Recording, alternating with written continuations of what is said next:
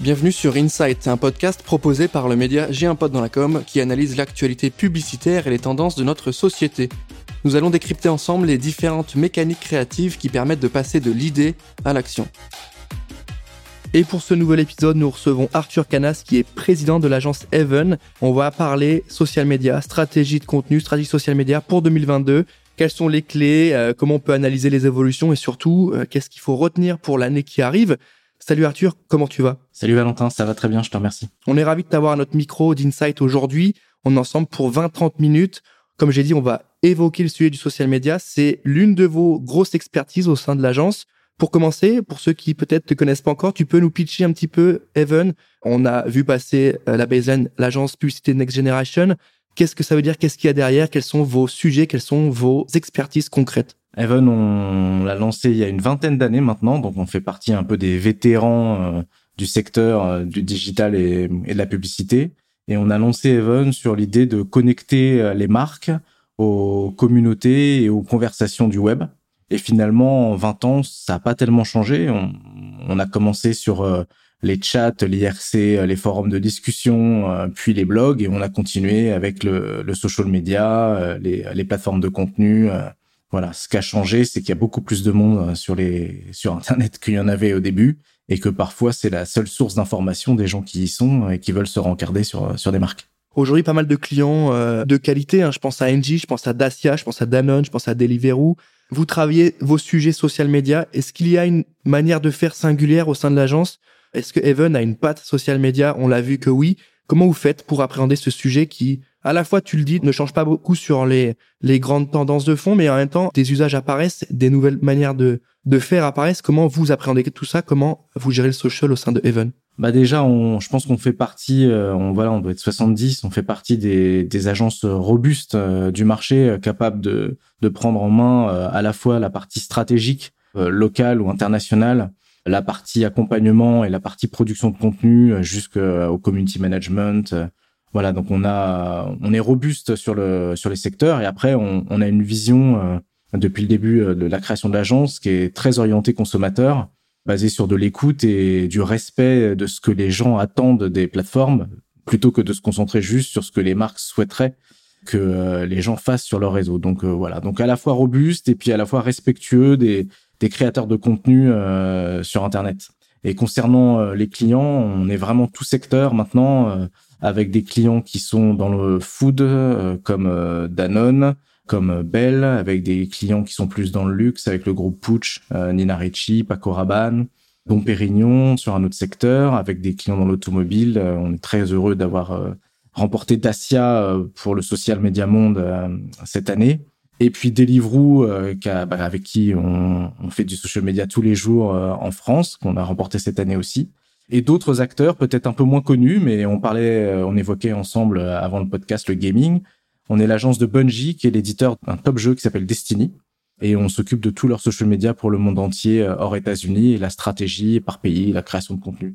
Donc voilà, je pense qu'on est aujourd'hui parmi les agences robustes du marché, à forte capacité de conseil et forte capacité de, de déploiement derrière. Merci pour cette belle euh, belle introduction. On a on a un peu mieux saisi ce que vous faisiez. En tout cas, on a saisi un petit peu la patte, la vision. Euh, en tant que président, tu pouvais que nous la transmettre efficacement.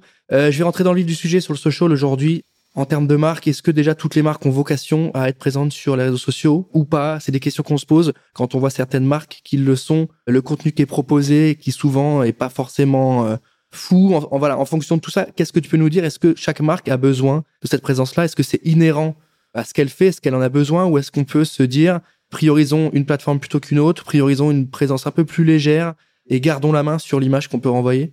Bah, Je pense que la question se pose un petit peu dans l'autre sens, c'est euh, où sont les publics et que font-ils? Nous, tu sais, on a développé un, baromètre euh, de l'usage des réseaux sociaux par les petits, hein, par les moins de 13 ans.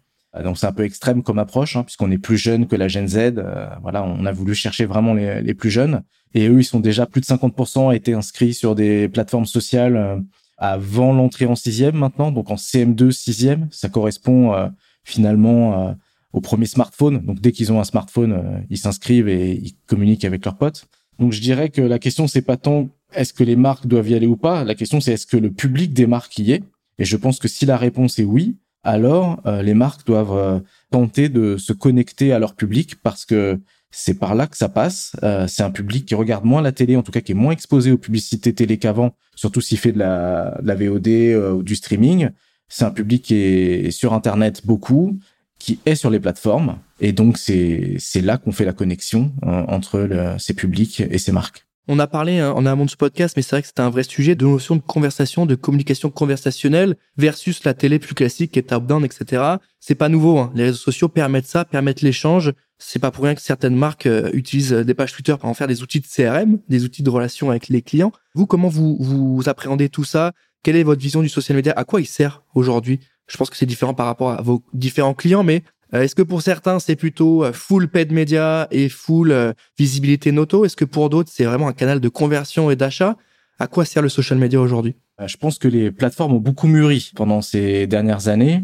On a eu une première génération de stratégies social media qui finalement une stratégie de présence où les marques ont ouvert des espaces sur les plateformes bah, pour produire un petit peu de contenu et obtenir de l'engagement et justement se connecter à ces publics avec des premières stratégies qui consistaient à, à croître, euh, à tenter d'accroître leur base de données de, de fans et de, et de followers, jusqu'à ce que les plateformes musclent leur régie finalement et finissent par dire euh, aux annonceurs que pourquoi se limiter à leur page pour toucher leurs audiences alors qu'ils avaient des outils de ciblage qui leur permettaient de les toucher euh, à travers l'ensemble du réseau en faisant ça, les plateformes ont, ont capté euh, bah, forcément une grande partie des investissements des marques, puisqu'elles pouvaient le faire. Avant, on n'avait pas de régie. Donc des investissements des marques sur les réseaux sociaux et en leur euh, promettant à la fois de l'awareness, de la connexion et euh, un peu plus tard dans le temps de la de la transfo aussi. Et je dirais que maintenant on est un peu plus nous dans une troisième génération de stratégie où on va essayer d'accompagner les marques dans la conversation avec leur communauté ou avec leurs fans, une conversation qui est génératrice de préférences de marque versus la simple production euh, de contenu. Et c'est un petit peu ce que nous on ressent, mais c'est vrai aussi, je te cache pas que c'est la nature des briefs aussi qui évolue côté client, qui font qu'on va vers ce genre de, de stratégie. Donc grand 1, j'irais des stratégies il y a très longtemps de, de présence, le fait d'y être, il fallait y être, il fallait euh, avoir des fans, se comparer, euh, soit avec les concurrents, soit avec les pays, euh, de, les autres pays. Point 2, l'ouverture du média. On peut cibler, c'est très important. On peut toucher des audiences volumineuses. Et maintenant, je dirais, point 3, il y a une, une révolution conversationnelle qui est en marche et qui peut permettre aux marques de s'ancrer dans le quotidien des gens. Et c'est ce qu'on essaie de faire. Arthur, j'aimerais bien que tu me parles un petit peu de la période de confinement. Euh, on l'a vu, le social media a repris du sens, a, a, fait un travail de réassurance et a pris un peu plus peut-être ses lettres de noblesse auprès des, des marques et auprès des gens. Comment toi tu l'as perçu peut-être avec tes clients ou au global, euh, avec ton point de vue d'expert, comment tu as, perçu ce moment-là? Bah, C'était un, un, moment assez dynamique euh, finalement parce que euh, les clients ont souhaité conserver un lien avec leurs audiences alors que tous les autres canaux étaient, étaient pratiquement coupés. Donc euh, c'était une période assez, riche à ce moment-là. D'abord parce que les gens étaient chez eux, ils étaient connectés et que euh, ben, les, les, marques ont été un petit peu obligées de, de se réinventer, euh, d'innover de manière assez rapide, de se réorganiser pour pouvoir ben, proposer un lien avec, leur, avec leurs audiences pendant le confinement. Donc nous, ce qu'on a vu, ce qu'on a constaté pendant le confinement, c'est bah, une accélération du digital et des usages, évidemment sur la partie vidéo, hein, que ce soit pour le, les visios, les classes, euh, voilà, qui s'est vraiment accéléré. Sur la partie divertissement, plus de consommation de contenu, donc une accélération des plateformes de streaming et des plateformes de live et un gros boost euh, côté Twitch. Ce qui m'amène euh, finalement au gaming aussi, que ce soit via Twitch, via Discord aussi qui a explosé, ou via des, des, des plateformes, enfin Fortnite tout le monde connaissait, mais même Animal Crossing plus mainstream, qui ont bousculé les habitudes de tout le monde, donc sur la partie gaming. Et puis enfin, je, moi, ce qui nous a marqué aussi quand même, c'est un petit peu le, le, retour en légitimité de, de, Facebook. Nous, on a les yeux centrés sur les plus jeunes. On a vite fait de se dire que, que Facebook est un peu de côté alors que c'est la première euh, plateforme social média mondiale. Mais en réalité, pendant le confinement, ça, ça a rappelé à, tout le monde le, le, rôle premier de Facebook qui est euh, de conserver un lien euh, entre les familles, les amis et les proches. Et nous, on a vraiment, voilà, ressenti ça. Voilà, les, c'est vrai que les plus jeunes étaient peut-être connectés sur Insta et sur euh, via leur plateforme habituelle. Mais comme on avait des parents et des grands-parents isolés, on a vu un voilà un usage euh, ressortir euh, via Facebook et du reste on a fait des activations qui ont très bien marché, des activations très populaires sur Facebook de soutien aux restaurants qui étaient fermés, qui ont rencontré un écho euh, et un engagement sans précédent sur la plateforme. C'est intéressant ce que tu nous dis sur le, la place des marques à travers le social media. On savait qu'avant il y avait un vrai sujet de noto, etc. Maintenant il y avait un sujet aussi de conversation. Concrètement, pour les marques, à quoi va le servir le social media? Ça a évolué, je pense. Tu nous as dit qu'il y avait des évolutions, mais pas tant. C'est surtout des usages. Comment on peut considérer l'importance du social media aujourd'hui? Est-ce que c'est de la vente directe? Est-ce que c'est de l'acquisition? Est-ce que c'est du trafic? Est-ce que c'est de la présence à l'esprit? En fonction peut-être des marques, ça peut changer aussi au terme de clients. Qu'est-ce que qu'est-ce que tu en penses? Je pense que ça dépend un petit peu des, des enjeux marketing. Nous, on a tendance à dire que social is not an island. Euh, je veux dire, le, on ne doit pas réfléchir le social media de manière euh, intrinsèque comme ça. On doit le, le, le, positionner dans le mix marketing et voir nos enjeux et remonter d'un cran. Aujourd'hui, le social media touche un grand nombre de personnes. Parfois, c'est le seul canal possible pour toucher une certaine audience. Il a des possibilités de ciblage. Et on en parlera euh, ensemble aussi. Il touche des communautés et il permet de générer des conversations. Donc je pense qu'on a quelque chose d'assez large dans l'arsenal. Et donc ça devient un canal euh, naturel euh, pour les marques, à condition que ce soit pertinent dans leur marketing en général. On en a parlé un petit peu en antenne, comme on dit, sur la, stratégie, en tout cas la, réflexion que vous avez au sein de l'agence. Il y a des notions fortes qui viennent alimenter votre travail sur social media. la première, c'est la notion de conversation. J'aimerais bien que tu m'expliques ça. La deuxième, c'est la notion de communauté. Et enfin, la troisième, c'est la notion de conquistador que tu vas nous expliquer un petit peu. Est-ce que tu peux nous faire le point sur les trois piliers de votre réflexion autour du social media? Alors, j'aurais prendre un petit pas de recul pour expliquer et pour raconter euh, l'évolution des briefs qu'on a reçus et aussi pour euh, se remettre dans le contexte de ce qu'est une stratégie social media en 2021, euh, en 2022.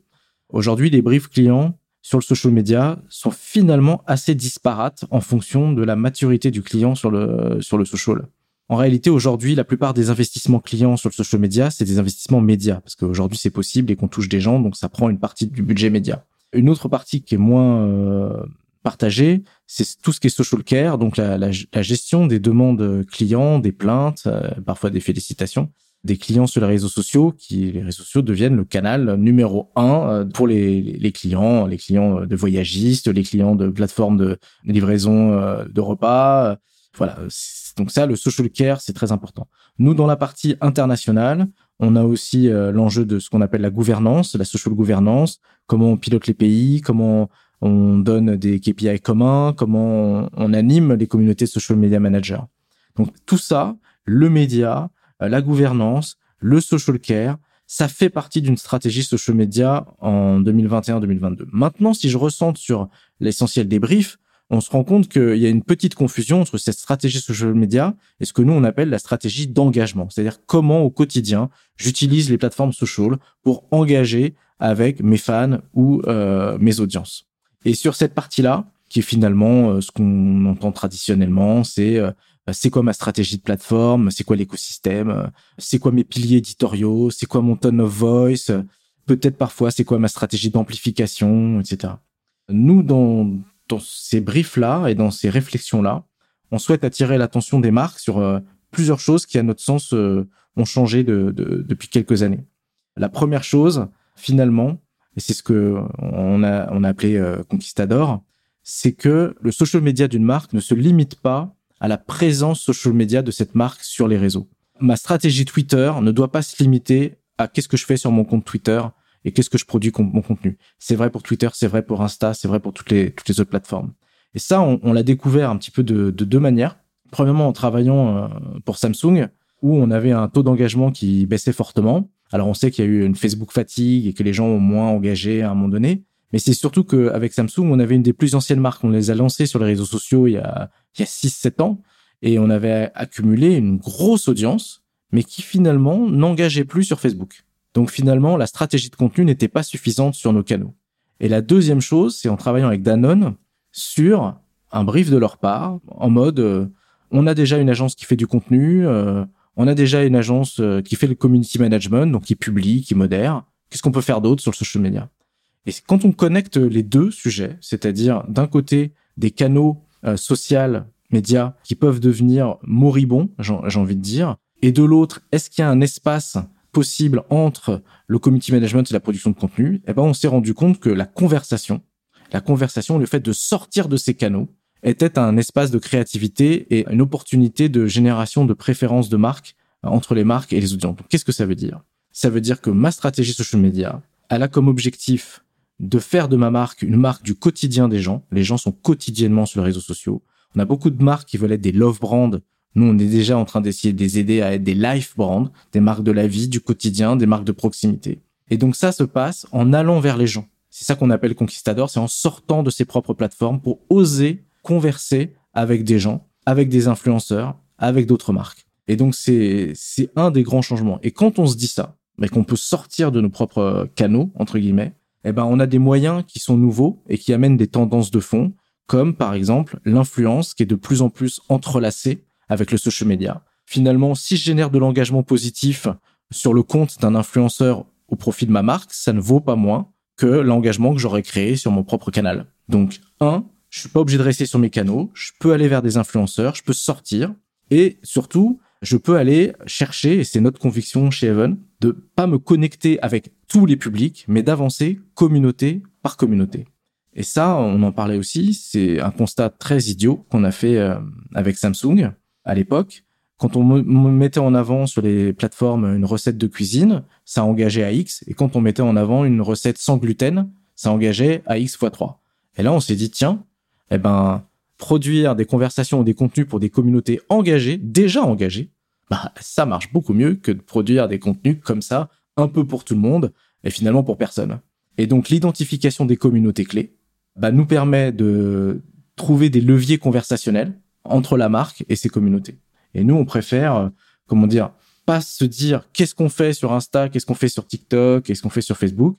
C'est quelles sont les communautés que je veux toucher, les communautés qui sont pertinentes pour ma marque, comment je les adresse et quelle histoire je leur raconte. Et puis ensuite, on verra sur quelle plateforme elle se trouve. C'est hyper intéressant cette réflexion. Hein. On l'avait évoqué sur euh, la vision que vous avez à l'agence. On l'a dit, c'est plutôt du bon sens en fait. C'est de se dire où est-ce que sont, où est-ce que les gens que je cherche à toucher sont en fait. C'est pas la communauté Facebook que je veux toucher.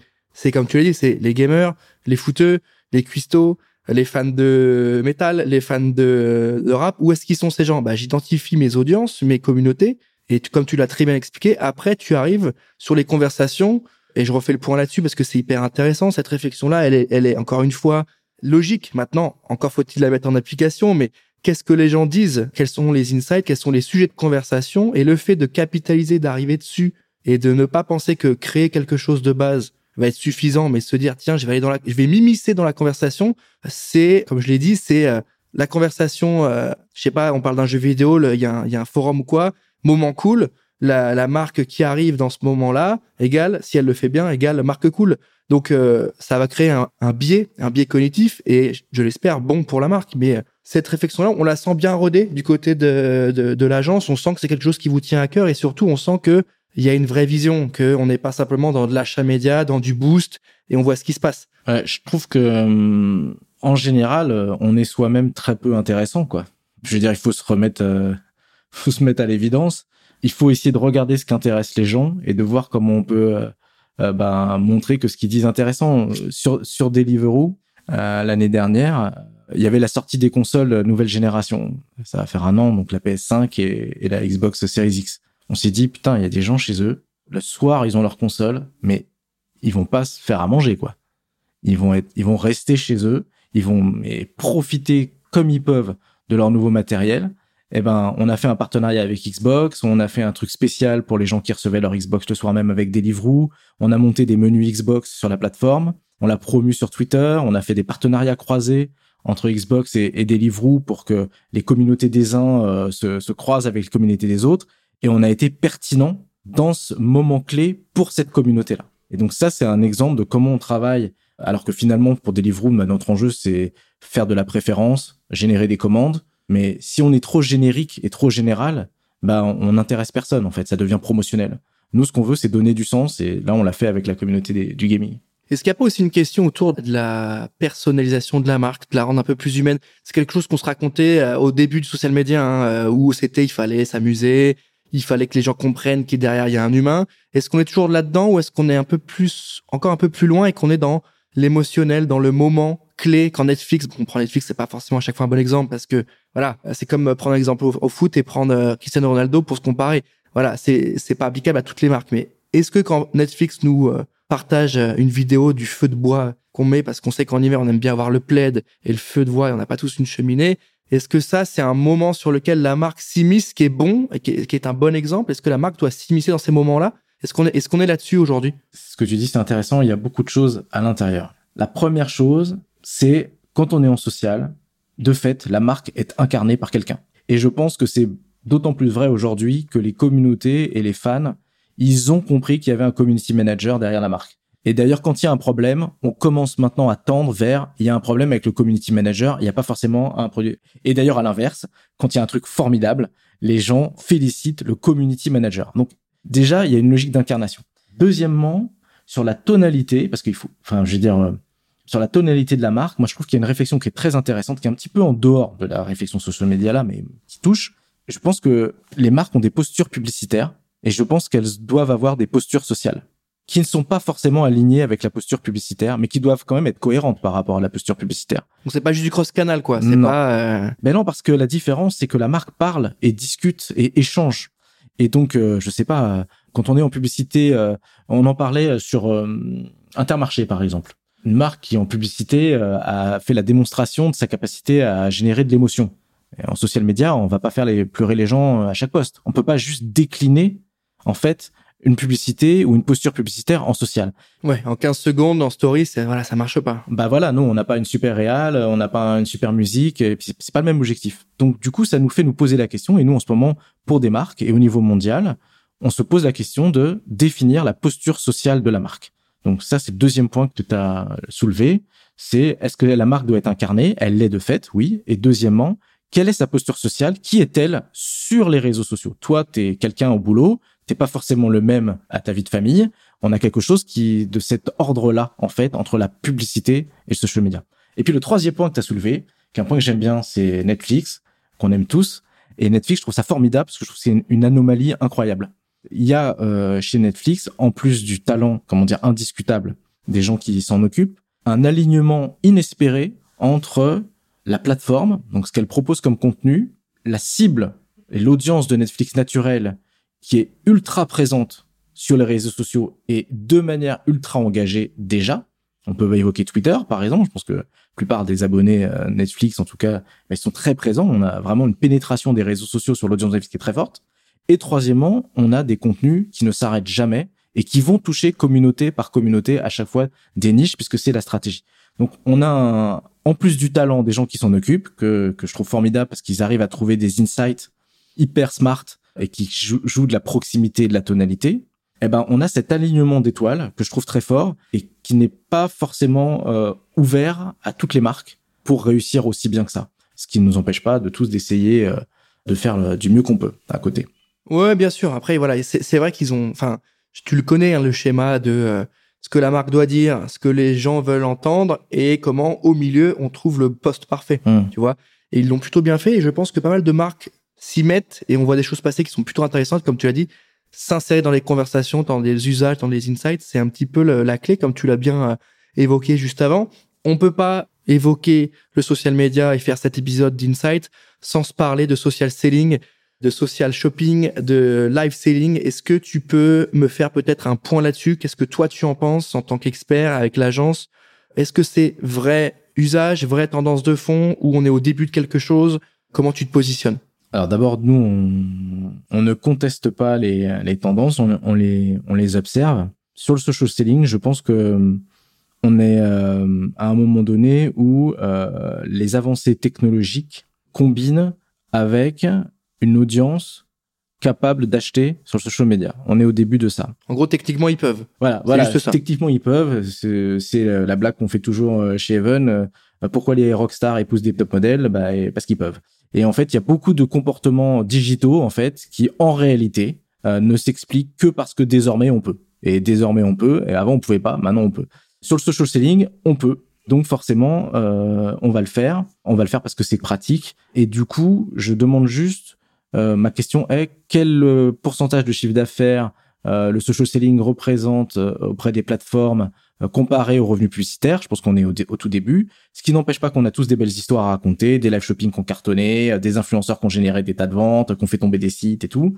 Pour l'instant, je ne vois pas une tendance de fond business, mais il faut essayer, il faut apprendre, il faut y aller.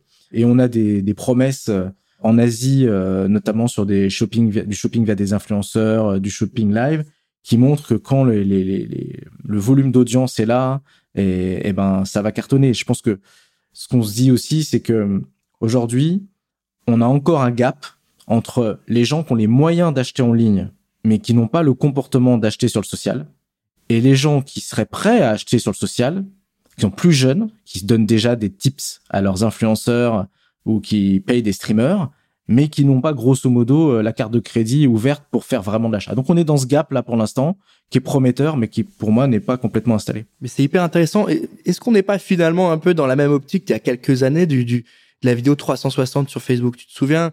On nous l'avait vendu comme le, l'innovation ultime de la vidéo 360. Tu peux, tu peux regarder tes médias enfin en 360. Ça a marché un an. Tout le monde a essayé, tout le monde a testé, tout le monde l'a fait tu vois, on n'est plus dessus. Maintenant, on est plus sur du de la VR ou de la R. Donc, après, je pense pas que ce soit aussi. Euh, bah, c'est peut-être la même mécanique. En tout cas, voilà.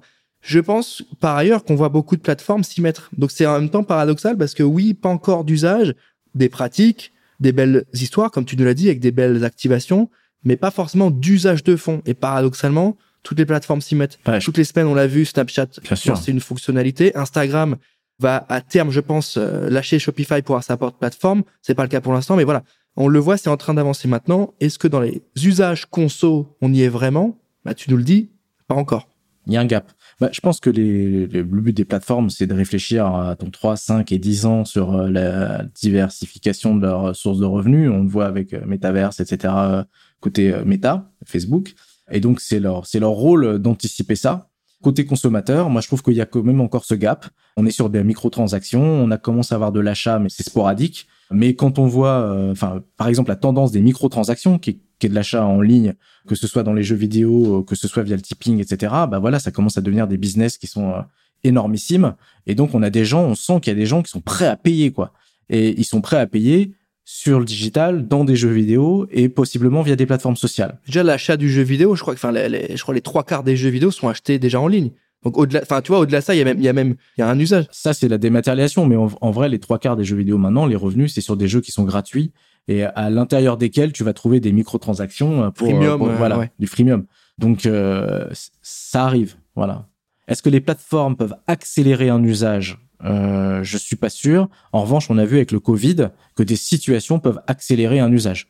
Aujourd'hui, pour qu'il y ait une grosse accélération du social selling, il faudrait que les possibilités de digital selling euh, se raréfient, quoi, parce qu'elles sont très bonnes aussi. Donc, euh... donc on n'est pas encore sur quelque chose de normé, c'est pas encore la norme. Non. Mais en tout cas, il y a une évolution qu'on ne peut pas ignorer, mais qui est pas encore au niveau de ce qu'elle pourrait être. Pour l'instant, j'ai l'impression qu'il y a plus d'achats in-game que d'achats euh, in-social on arrive à la fin, Arthur, il faut qu'on sorte de cet épisode avec des choses précises qu'on puisse noter pour la fin. Euh, j'aimerais bien que concrètement tu me dises pour toi c'est quoi une bonne stratégie social media pour 2022. On l'a évoqué, il y a eu des sujets sur l'engagement, sur les KPI, sur les usages, sur la proximité, sur la conversation avec les gens, sur la création de vrais sujets et aussi de d'analyse des audiences. Donc pour toi c'est quoi? C'est un travail de social media listening en amont, c'est un travail de créativité, c'est un travail d'écoute, c'est les trois? Bah, je pense que d'abord, euh, c'est de bien écouter le besoin du client et ses objectifs marketing pour essayer de savoir, euh, voilà, comment le, le, social media euh, peut venir contribuer à, l'atteinte de ses objectifs. Nous, ce qu'on ce qu'on ressent, ce qu'on essaie de, de, dire en ce moment aux marques, c'est que ça coûte de plus en plus cher de, de faire du social media parce qu'on produit beaucoup de contenu, qu'il y a beaucoup d'allers-retours, qu'il y a des équipes clients, il y a des équipes agences, etc. Et que finalement, on assiste à, à une reportalisation du web. Donc ça, c'est ce qu'on se disait, c'est quand, on était plus petit, il y avait déjà des portails sur Internet qui trustaient les carrefours d'audience, Wanadu, AOL, euh, Yahoo, etc., et par lesquels on était obligé de passer pour toucher des cibles. Google est arrivé, il a tout cassé avec sa longue traîne, il a donné accès à des milliards de blogs euh, avec de la publicité partout, et tout d'un coup le web s'est ouvert. Je pense qu'aujourd'hui, on a un web qui s'est un petit peu refermé à plein de niveaux et qui est trusté par des carrefours d'audience et des plateformes qui détiennent euh, les audiences, euh, la data, la mesure, la performance. Elles sont, elles sont propriétaires de leur propre performance. Si elles veulent que ça marche mieux, ça marche mieux. Si elles veulent que ça marche moins bien, ça marche moins bien. Et que je pense que moi, mon rôle en tant qu'agence, c'est d'aider les marques à utiliser ces plateformes, mais pas être inféodé à ces plateformes dans notre stratégie. Parce que si euh, on arrive à des schémas qui conduisent à dire quelle est ma stratégie sur Insta, quelle est ma stratégie sur Facebook, quelle est ma stratégie sur TikTok, et que je veux le faire bien parce que les plateformes me parlent tous les jours et mettent la, pression sur euh, mon boss ou sur mes équipes. Ben alors ça veut dire qu'il faut que je fasse des contenus dédiés pour des cibles dédiées, que je fasse de l'amplification dédiée. Mais honnêtement, il y a peu de marques qui ont ces moyens-là en fait. En vrai, euh, c'est rare de pouvoir tout faire. Donc nous, on, je pense que s'il y a un truc à, qui est clé chez nous, c'est de dire on doit avoir une stratégie social qui est agnostique. C'est quelle est l'histoire que je veux raconter? Quelles sont les communautés clés que je veux toucher et qui existent déjà et avec lesquelles je peux connecter ma marque et ensuite, ces communautés, et parfois les, les influenceurs de ces communautés-là, les content creators, ils me diront par quelle plateforme je dois passer pour être efficace. Je ferai une mise au format de mes histoires à ces plateformes. Parce que ça coûte trop cher et qu'il faut maîtriser le ROI euh, en social media. Ouais, tu as évoqué le, le, social listening et je trouve que forcément tout part de là, de la détection d'insight et d'écouter les conversations et les communautés. Euh, nous, il y a un cas qu'on trouve intéressant qu'on a développé pour Danone, et c'est pour la marque Actimel, qui est cette petite bouteille qu'on connaît depuis qu'on est tout petit et puis euh, qui contient tout, tout, un tas de choses pour euh, améliorer nos défenses naturelles. Et nous, on s'est rendu compte que en social listening et dans le cadre de, des conversations qu'on menait pour Actimel, pour, pour Danone, on s'est rendu compte qu'il y avait des gamers qui utilisaient Actimel de façon assez inattendue, soit pour se donner de la motivation, soit pour se donner de la chance, on a vu des gars qui euh, se buvaient un petit coup d'Actimel avant d'ouvrir euh, des packs FUT, euh, donc FIFA Ultimate Team, pour croiser les doigts et espérer avoir des joueurs, des top joueurs à l'intérieur. On en a vu d'autres qui buvaient de l'Actimel parce que c'est quand même assez sain avant de se taper un boss dans un jeu vidéo ou de faire une compète. Et on s'est dit, tiens, on, on s'était pas mis cette communauté-là dans, dans notre radar, mais en vrai, si on remonte aux objectifs d'Actimel qui nous avaient été donnés, qui étaient de rajeunir la cible, de multiplier les moments de consommation, bah, on a des gens là qui sont en train de, le faire euh, naturellement. Donc, comment on va vers cette communauté-là? Comment on prend la parole avec eux? Et donc, ce qu'on a fait, c'est que la baseline d'Actimel étant Stay Strong, pendant le confinement, on s'est mis en contact avec euh, des gros streamers gaming, donc Gotagad, Wagby euh, et Wonkil, qui sont super, pour leur lancer un défi sur le jeu le plus difficile du monde. Et ce jeu-là, qui s'appelle Boxman, je vous invite à essayer, qui avait été identifié par leur communauté d'ailleurs. Donc ils ont passé une soirée dessus avec comme objectif avec Actimel qui sponsorisait cette soirée-là, de ne rien lâcher. Donc ne lâchons rien avec Actimel, stay strong. Et c'est un jeu qui te fait rager quoi. Donc euh, on a fait cette soirée avec eux. Actimel avait une place euh, légitime dans ce dispositif où il ne fallait rien lâcher. Les gamers euh, se sont amusés sur un jeu qu'ils ne connaissaient pas trop et franchement se sont éclatés pendant toute la soirée. On a fait 600 000 spectateurs simultanés sur Twitch, ce qui est un très très très bon score. On a fait 3 millions de vues sur YouTube dans le replay. Et donc, on a réussi à vraiment connecter une marque avec une communauté en faisant passer euh, les messages clés d'Actimel et en générant des vues, de l'engagement, du social, etc. Donc, je pense qu'on a un bon exemple là de marketing aussi euh, conversationnel puisque la conversation, on l'a poussée dans le chat. Donc, nous, on était en live dans le chat avec euh, Actimel à parler avec l'audience des streamers pendant l'opération. Ok, merci Arthur pour ce bel exemple. Je pense qu'on peut euh, reprendre des éléments euh, clés pour s'inspirer, en tout cas voir ce qu'est une bonne stratégie, une belle activation euh, social media pour l'année qui arrive. Merci pour ta dispo, merci pour ton temps, merci d'avoir pris le temps de répondre à toutes mes questions, Arthur. Merci beaucoup. Merci à tous de nous avoir écoutés. Je rappelle que si vous avez des questions ou des éléments d'interrogation au sujet de l'agence Even, elle est présente sur notre guide d'agence sur com avec sa fiche. Donc n'hésitez pas à aller checker ses dernières réalisations et ses dernières campagnes. Moi, je vous dis merci à tous de nous avoir écoutés. On se retrouve très vite pour un prochain épisode. À très bientôt.